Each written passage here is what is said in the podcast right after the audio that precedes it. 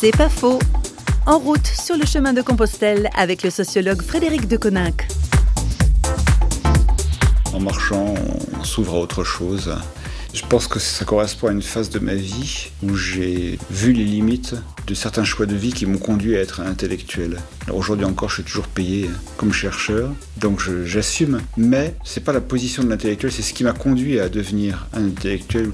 Il y a une partie où effectivement on essaye d'avoir la maîtrise sur les autres par l'explication. Puis je pense qu'il y a des choses plus profondes, il y a une manière aussi de se protéger des relations en se disant qu'après tout, même si les choses tournent mal, on aura toujours euh, son petit concept à soi dans son coin à la limite, c'est presque un doudou, quoi. C'est une sorte de, enfin, ce que les psychologues appellent un objet transitionnel, quoi, qu'on se garde là, mais qui est une manière de fuir euh, les relations.